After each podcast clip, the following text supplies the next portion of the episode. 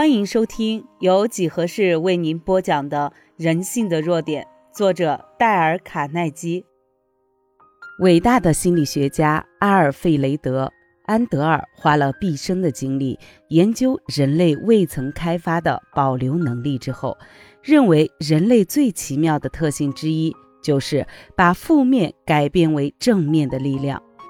当我在写这本书的时候，我去芝加哥大学向罗伯·罗基斯校长请教如何获得快乐。他告诉我说：“我一直都在试着按照一个小忠告去做。”这是希尔斯公司已故的董事长屈里亚斯·罗森沃告诉我的。他说：“如果只有柠檬，就做一杯柠檬汁。”这位伟大教育家的做法与傻子的做法正好相反。如果是那些傻子发现命运只给他一个柠檬，他就会自暴自弃地说：“我完了，这就是命，我没有任何机会。”然后就开始诅咒这个世界，使自己沉溺在自怜之中。而聪明人拿到一个柠檬的时候，他就会说。我可以从这件不幸的事情中学到什么呢？我怎么才能改善我的状况？怎样才能把这个柠檬做成一杯柠檬汁呢？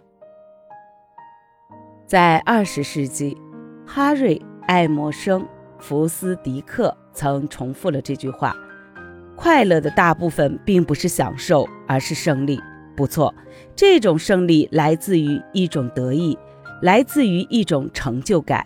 来自于我们将柠檬做成柠檬汁。有人曾这样说过：生命中最重要的就是不要以你的收入为资本。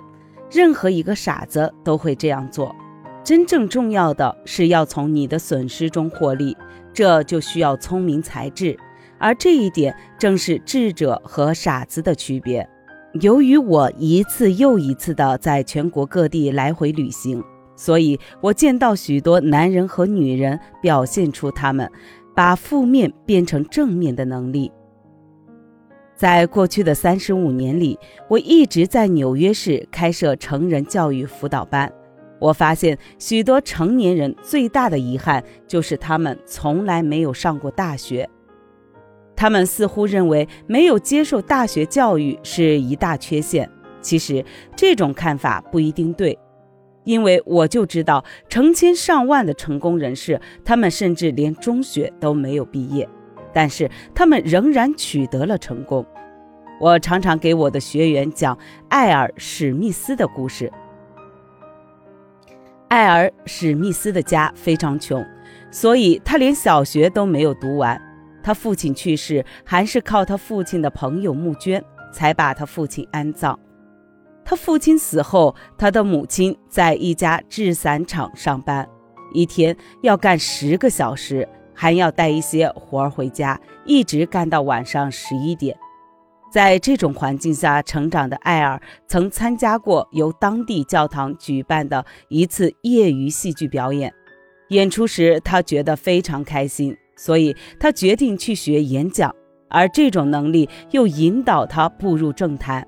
三十岁时，他就当选为纽约州议员。然而，他对这项职务一点准备也没有，他甚至不知道这是怎么回事。他开始研究那些他必须投票表决复杂的法案，可是这些法案对他来讲就好像是用印第安文字写的，他根本看不懂。他当选为。州议会金融委员会会员时，他既惊异又担心，因为他甚至不曾在银行开过户。他当选为森林问题委员会时，因为从来没有走进过森林，他同样既惊异又担心。他告诉我，他当时紧张的差点向议会辞职，但他羞于向母亲承认他的失败。在绝望之中，他决心每天苦读十六个小时，把那种他一无所知的柠檬变成一杯饱含知识的柠檬汁。最终，他成功了，从一个当地的政治家变成了一个全国知名的人物，而且使他自己变得更加优秀，以至于《纽约时报》称他为纽约最受欢迎的市民。当然，有付出必有回报。当艾尔·史密斯开始这种自我教育的政治课程十年之后，他成了对纽约州政府一切事务最有发言权的人。他曾四次当选为纽约州州长，这是一个空前绝后的记录。一九一八年，他成为民主党总统候选人。还有六所大学，包括。哥伦比亚和哈佛大学曾给这个甚至连小学都没毕业的人名誉学位。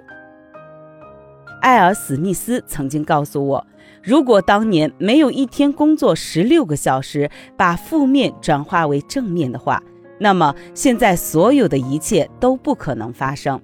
可以说，我对那些有成就的人。越研究，就越深刻地感觉到，他们之中有非常多的人之所以成功，是因为他们在刚开始的时候有一些缺陷，这些缺陷会阻碍他们的发展，从而促使他们加倍努力，而得到了更多的报酬。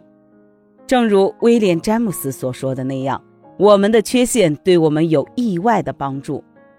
有一次去旅行，我碰到了一个断了双腿的人。他的名字叫福特生。当时我是在佐州亚洲大西洋城一家旅馆的电梯里碰到他。在我进入电梯的时候，我看到了这个看上去非常开心却断了两条腿、坐在电梯角落的一张轮椅上的人。当电梯正好停在他要去的那一楼层时，他开心地问我是否可以给他让一下，让他出去。他说。真的对不起，这样给您添麻烦了。他说话的时候，脸上露出一种非常温暖的微笑。当我走出电梯的时候，我一直在想那个开心的残疾人。于是我决定去找他，请他把他的故事告诉我。他微笑地告诉我，事情发生在一九二九年。我砍了一大堆胡桃木树枝，准备给我的菜园里的豆子做支架。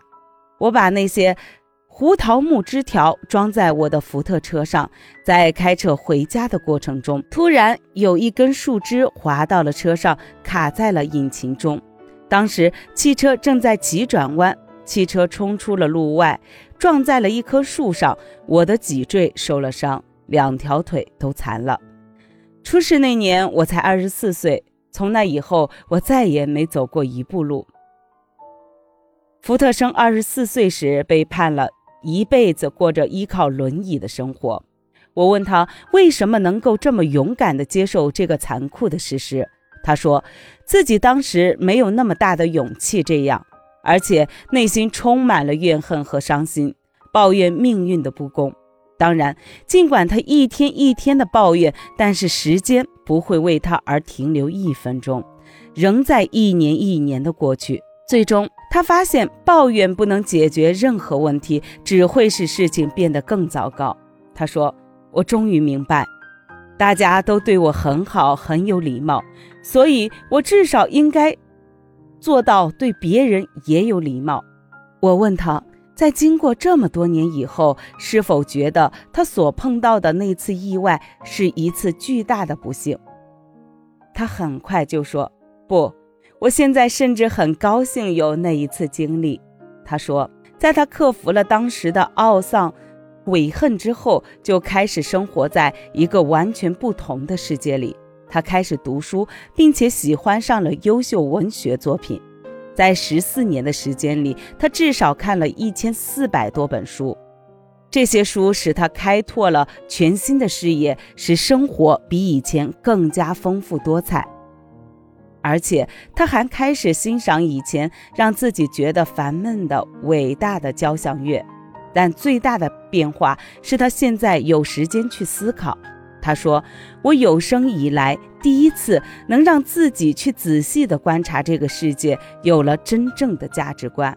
我开始明白，我以往所追求的事情，实际上大部分一点价值都没有。”现在的福特生已经成为佐治亚州政府的秘书长了。虽然此时他仍坐在轮椅上，但是看书的结果使他对政治产生了兴趣。他开始关注并研究公共问题，坐在他的轮椅上到处演讲，并结识了很多人，很多人也由此认识他。现在的福特生活的非常自由快乐。尼采对超人所做的定义是：不仅能够在必要的情况下忍受一切，而且还要喜欢这一切。假设我们颓丧到了极点。觉得根本不可能把柠檬做成柠檬汁，但只要我们试着化负为正，就会使我们朝前看，而不会朝后看。所以，要培养能给你带来平安和快乐的心理。请记住，当命运给我们一个柠檬的时候，我们要试着做一杯柠檬汁。本集已播完，欢迎您的订阅。下集更精彩。